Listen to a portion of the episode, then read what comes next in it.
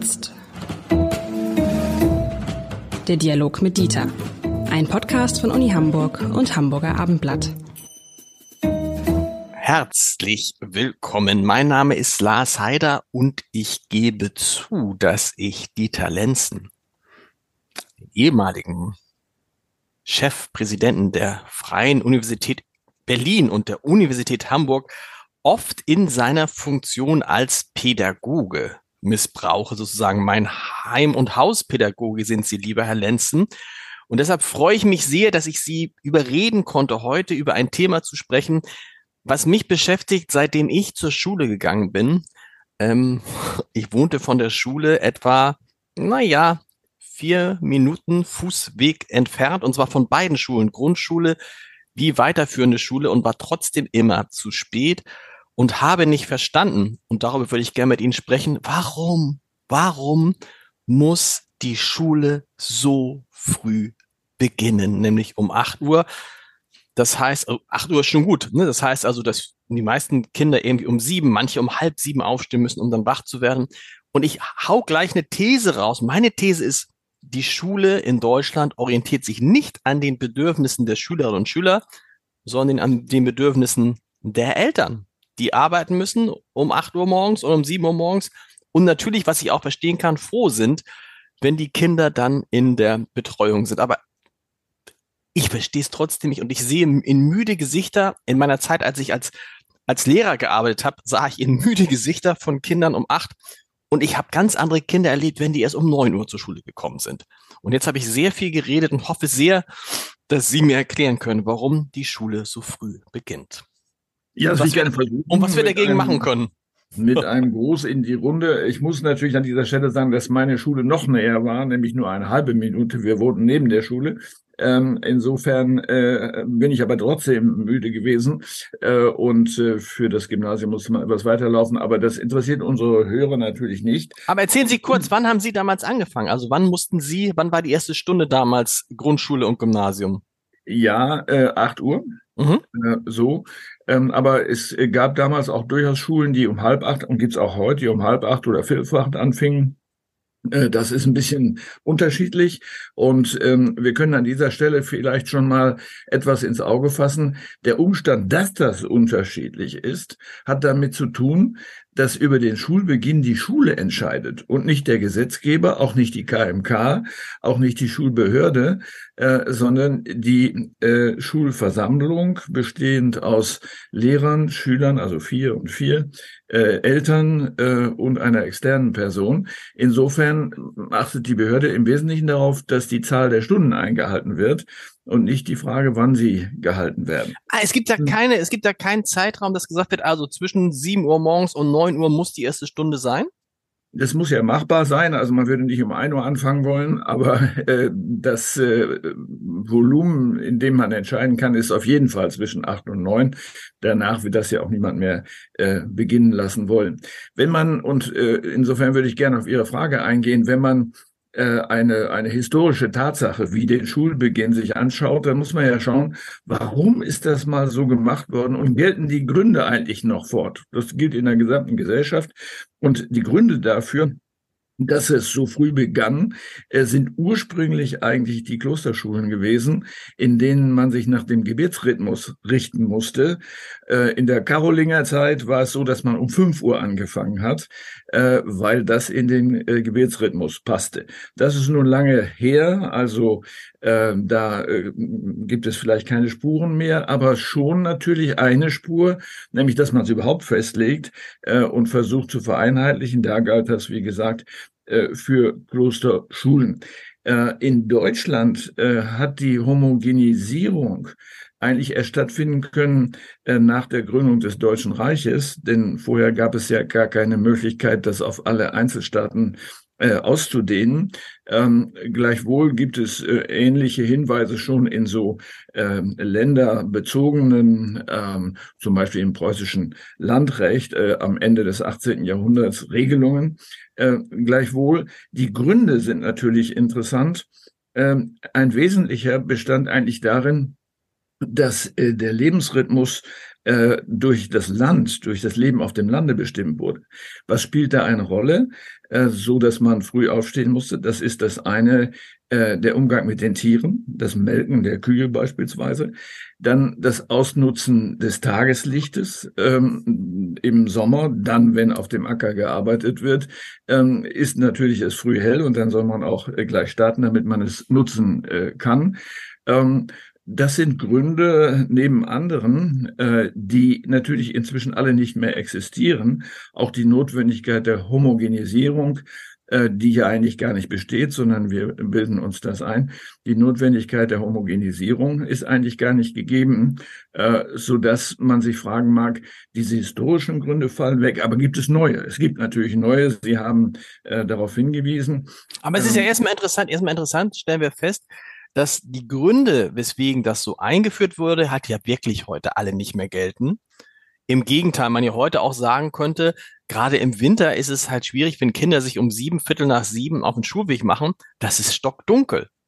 Ne, die Kinder sind dann schlecht zu sehen. Also da wäre es einfach vernünftiger, wenn die Kinder um acht Viertel nach acht sich auf den Schulweg machen würden und um neun Uhr beginnen würden. Das heißt, da gäbe es natürliche Gründe, die dafür sprechen würden, dass Kinder später losgehen. Es gibt noch Gründe, die hinzutreffen, äh, hinzutreten, nämlich die Frage, wo wohnen die Kinder eigentlich? Mhm. Äh, so privilegiert wie Sie und ich das äh, waren, äh, sind ja viele nicht das Maximum der Bevölkerung lebt ja nicht in großen Städten, wie wir immer gerne annehmen, äh, wenn wir äh, Nachrichten sehen, sondern lebt in kleinen Ortschaften auf dem Lande. Mit anderen Worten, es gibt ähm, Schulwege, die bis zu einer Stunde dauern. Ähm, die Regelungen in den meisten äh, Bundesländern sind so, dass der Schulweg mit dem Bus zurückgelegt bis zu einer Stunde dauern darf. Mit anderen Worten, wenn Sie um acht Uhr anfangen wollen, äh, muss der äh, Schulbus äh, Sie um äh, Viertel vor sieben abholen. Ähm, bedeutet, dass äh, Sie mindestens um sechs Uhr aufstehen müssen, ähm, vielleicht sogar früher, fünf Uhr, dreißig, um diese Kette zu erreichen. Und der Rückweg ist dann ein anderes Thema. Ähm, also mit anderen Worten, schon das spräche dafür, äh, dass man äh, später beginnt. Es gibt aber auch Gründe, die darüber hinausgehen, über diese Frage des langen Schulwegs, nämlich die Frage der Lernfähigkeit mhm. zu einem bestimmten Zeitpunkt. Wir gibt es da, gibt es, gibt es da Erkenntnisse? Ja, sicher. Ja, es gibt Erkenntnisse, in der Tat. Ähm, es ist so, äh, dass wir zunächst mal berücksichtigen müssen, wie lange Kinder eigentlich schlafen müssen, um lernfähig zu sein. Ah, das ist interessant, weil das ist eine Argumentation, die ich auch mit meinen eigenen Kindern brauche. Und ich stelle fest, das geht sehr durcheinander. Und ich bin mir nicht sicher, ob meine Kinder mit ihren zehn Stunden, ob das genug ist oder zu wenig. Zehn Stunden ist ein guter Zeitraum, okay. muss, man, muss man sagen. Ist natürlich ein bisschen altersabhängig. Ähm, in dem Augenblick, wo man äh, die äh, Schlafzeit um 30 Minuten verkürzen würde, also statt 10, 9 Stunden 30, ähm, sinkt bereits äh, die Leistung um 30 Prozent. Äh, das bedeutet also, wenn die Kinder sehr spät ins Bett gehen und dann so früh raus müssen, äh, hat man diesen Effekt. Das gleicht sich im Laufe des Tages dann aus, aber besonders am Anfang, Sie haben selber darüber berichtet, äh, ist das ein Problem.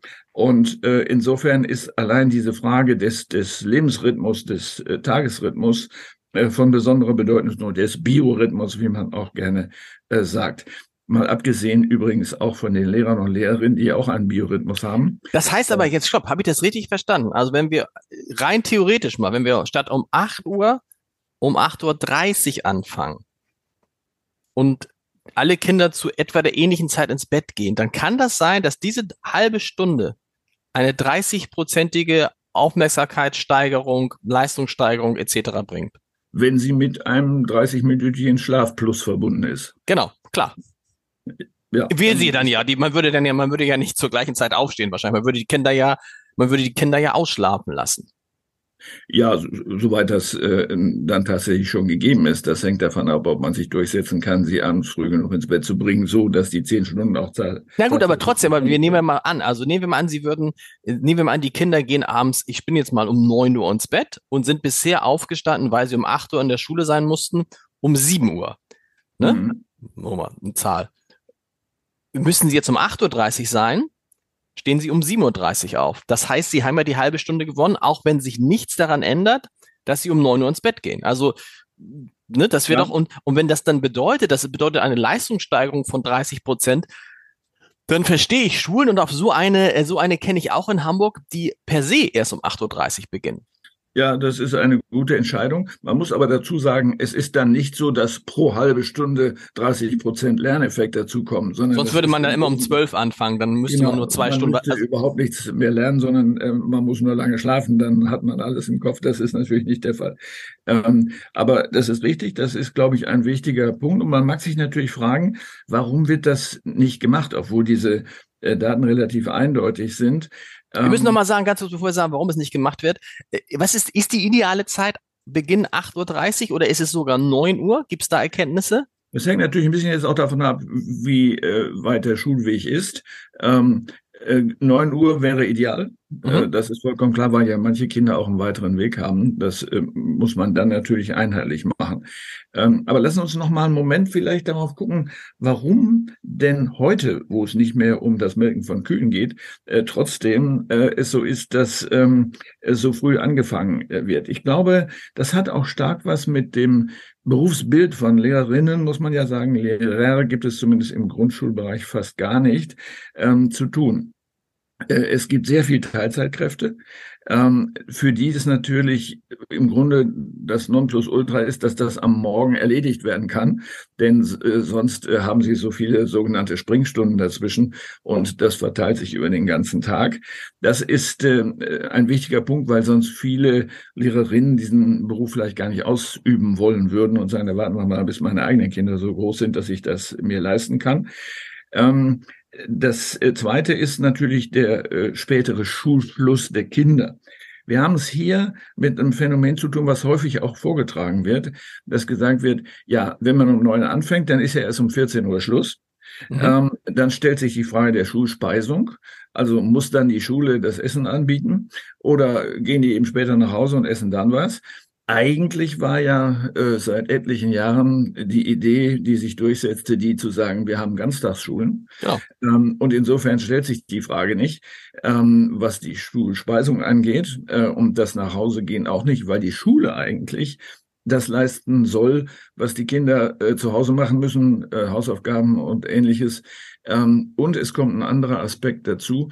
Viele Eltern haben auch argumentiert, Eltern, nicht Lehrer, argumentiert, ich möchte, dass mein Kind nachmittags Musikunterricht hat oder zum Judo gehen kann und ähnliches. Diese Dinge sind nachmittags, ja, könnten auch zu einer anderen Zeit sein, auch richtig. Ähm, daran sieht man aber, wir haben es in der Debatte mit einem Mittelschichtthema zu tun. Mhm. Ähm, das heißt, äh, nicht jedes Elternpaar äh, oder alleinerziehende Eltern können ja ihre Kinder äh, zum Musikunterricht bringen oder zum bestimmten Formen von Sport, vielleicht sogar ähm, elitären Sportformen. Also man muss aufpassen, dass man hier nicht ähm, sozusagen hereinfällt auf eine Mittelschicht-Thematik, die das Gros der Bevölkerung überhaupt nicht betrifft. Wobei man ähm, da ja auch sagen muss, dass viele Mittelschichteltern natürlich auch ein Interesse daran haben, dass ihre Kinder früh betreut werden, damit beide Teile arbeiten können. Ne? Aber Sie sagen es ja, Ganztagsbetreuung. Nehmen wir mal das Beispiel Hamburg, wo die ja nahezu zu 100 Prozent gewährleistet ist. Also die Schulen können diese Ganztagsbetreuung leisten. Und dann frage ich mich doch, wenn das denn so ist, wenn sich die Frage des Essens nicht stellt, wenn die Kinder sowieso erst um 15 Uhr nach Hause kommen, warum bitte fängt man da nicht einfach um neun an, was für die Leistungsfähigkeit der Kinder, für den Lernerfolg der Kinder ja offensichtlich viel besser wäre? Und das würde ja auch nach hinten raus im Zweifel nichts ändern. Also an der Gesamtzeit. Ja, vielleicht ein bisschen, ne? vielleicht ein bisschen. Aber vielleicht muss man dann auch mal ehrlich gesagt sich angucken und sagen, okay, ähm, vielleicht ändern wir dann einfach mal was und sagen, bestimmte Fächer unterrichten wir weniger oder vielleicht hm, kommen wir sowieso im Laufe der nächsten Jahre dazu, dass man bestimmte Fächer, Gott, ich darf jetzt gar nicht aussprechen, ne, wie Musik vielleicht nicht mehr unterrichten kann in der Art und Weise, wie wir es gewohnt sind, weil es schlicht keine Musiklehrer gibt. Äh, das ist sicher ein Problem. Ähm, ich würde davor warnen, Fächer sozusagen zu gewichten in der Wichtigkeit. Ähm, wenn man sich mit äh, Lehrerinnen und Lehrern anlegen will, dann muss man sowas machen. Ah, aus der ähm, Nur, es kann ja einfach aus der, also Entschuldigung, ich, erle ich erlebe das an, ich habe gerade mit, mit einer mit einer Leserin gesprochen, einer Schule, einer Grundschule, wo die Kinder nur sozusagen abschnittsweise Musikunterricht haben. Also eine zweite oder dritte Klasse haben, die haben nicht alle Musikunterricht, weil es an der gesamten Schule nur eine einzige Musiklehrerin gibt. Also dann sind ja, da kann man dann ja aus der Not eine Tugend machen und sagen, okay, wenn wir das und das und das sowieso nicht mehr anbieten können, wenn wir sowieso sehr, sehr viel Unterrichtsausfall haben, weil wir keine Vertretungslehrer mehr haben, dann lass uns doch lieber die Zahl der Stunden reduzieren und vielleicht einen Tick später anfangen, ne? Und dann haben alle was davon. Und wir lösen sogar vielleicht dieses Problem, was wir haben, weil wir zu wenig Lehrerinnen und Lehrer perspektivisch haben werden. Also die Steigerung der Flexibilität in dieser Frage wird äh, sicher auch dazu führen, dass das Angebot an Lehrkräften steigt, wobei man sich natürlich auch weiter Gedanken machen muss über Quereinsteiger. Das Fach, was Sie genannt haben, bietet sich möglicherweise dafür so ist es, an. Genau. Ja, aus gewerkschaftlicher Sicht kann man argumentieren, dass nicht ausgebildete Kräfte nicht in die Schule dürfen. Ähm, aber wenn ich wählen kann zwischen gar keinem Unterricht und einem von solchen, die nur Fachleute sind, aber nicht Fachleute im Unterrichten, wird es übergangsweise so etwas äh, möglicherweise geben müssen. Und es gibt und ähm, das finde ich einen interessanten Fall. Es gibt inzwischen auch von einigen nachgemacht ähm, Versuche von Schulen, so etwas wie eine Schulgleitzeit zu machen. Ah. Die Idee ist sehr gut, finde ich persönlich, nämlich, ähm, das läuft wie folgt, äh, der verbindliche Unterricht für alle ist neun Uhr. Aber um acht Uhr werden bereits Fächer angeboten, von denen Sie gesagt haben, könnte man vielleicht auch umschichtig machen und dann eben in zwei Klassen nicht oder äh, schichtweise am Tag oder schichtweise wochenspezifisch. Äh, Mit anderen Worten, äh, dann gibt es um acht Uhr bereits Unterricht, sagen wir jetzt mal in Sport oder in Musik. So, genau. für die, für die, die um neun gekommen sind, gibt es nachmittags nochmal ein Angebot, äh, soweit es sich um Pflichtfächer handelt, dieser Art, so dass man wählen kann. Stichwort Gleitzeit Zeit wählen kann, ich mache das morgens oder ich mache es nachmittags. Sieht auf den ersten Blick so aus, als ob man mehr Kräfte braucht. Das ist nicht richtig, man braucht mehr Unterricht. Das ist nicht dasselbe. Ähm, denn wir haben ja jetzt gerade in der Empfehlung der Expertenkommission für die KMK sehr viele und sehr viele gute Vorschläge äh, lesen können, ähm, auf welche Weise man äh, die Zahl der Lehrkräfte erhöhen kann oder den angebotenen Unterricht an, äh, erhöhen kann. Dazu gehört auch Flexibilisierung, ähm, so dass es für Lehrende attraktiv ist. Äh, wir müssen vielleicht noch mal einen Blick werfen auf die Eltern und deren Arbeitsbeginn. Die Behauptung, sie müssen alle so früh anfangen, die stimmt ja nicht. Äh, sie ist ja einfach nicht zutreffend. Das ist für stark geregelte Arbeitsverhältnisse, sagen wir am Band, natürlich der Fall. Da kann man nicht kommen, wann man will. Aber äh, wir sind inzwischen ja eine Bürokratiegesellschaft oder eine Bürogesellschaft, wo auch viele übrigens im Homeoffice arbeiten können. Und, und, und natürlich sowieso schon Gleitzeit haben, ne?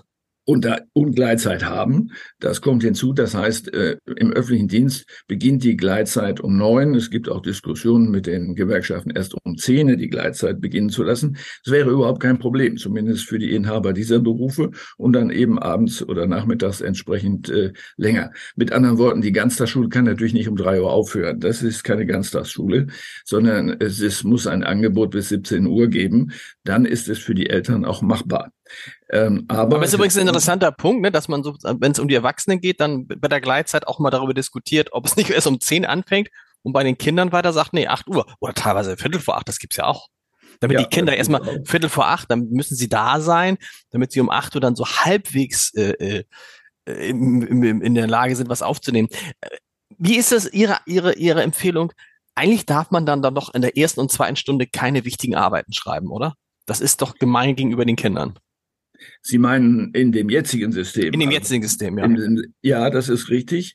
Ähm, das heißt, wenn man die Schulleistungen vergleichen würde in derselben Arbeit, in derselben Klasse, äh, die in einer Klassenarbeit um acht geschrieben worden ist, im Verhältnis zu sagen wir elf, mhm. muss es Unterschiede geben.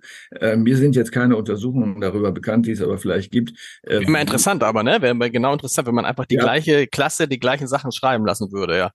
Ja, das könnte man natürlich auch durch einen Relativierungsfaktor lösen, dass man sagt, wenn eine Klassenarbeit um acht geschrieben wurde, äh, wird die Note um 0,2 heraufgesetzt oder äh, umgekehrt herabgesetzt.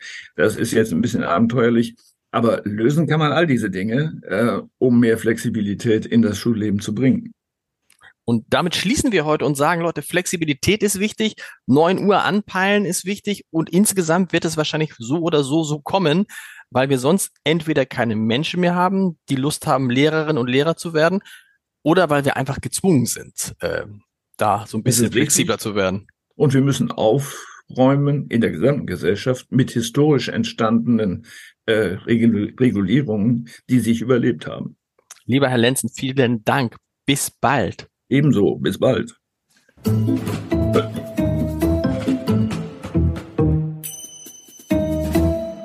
Weitere Podcasts vom Hamburger Abendblatt finden Sie auf abendblatt.de slash podcast.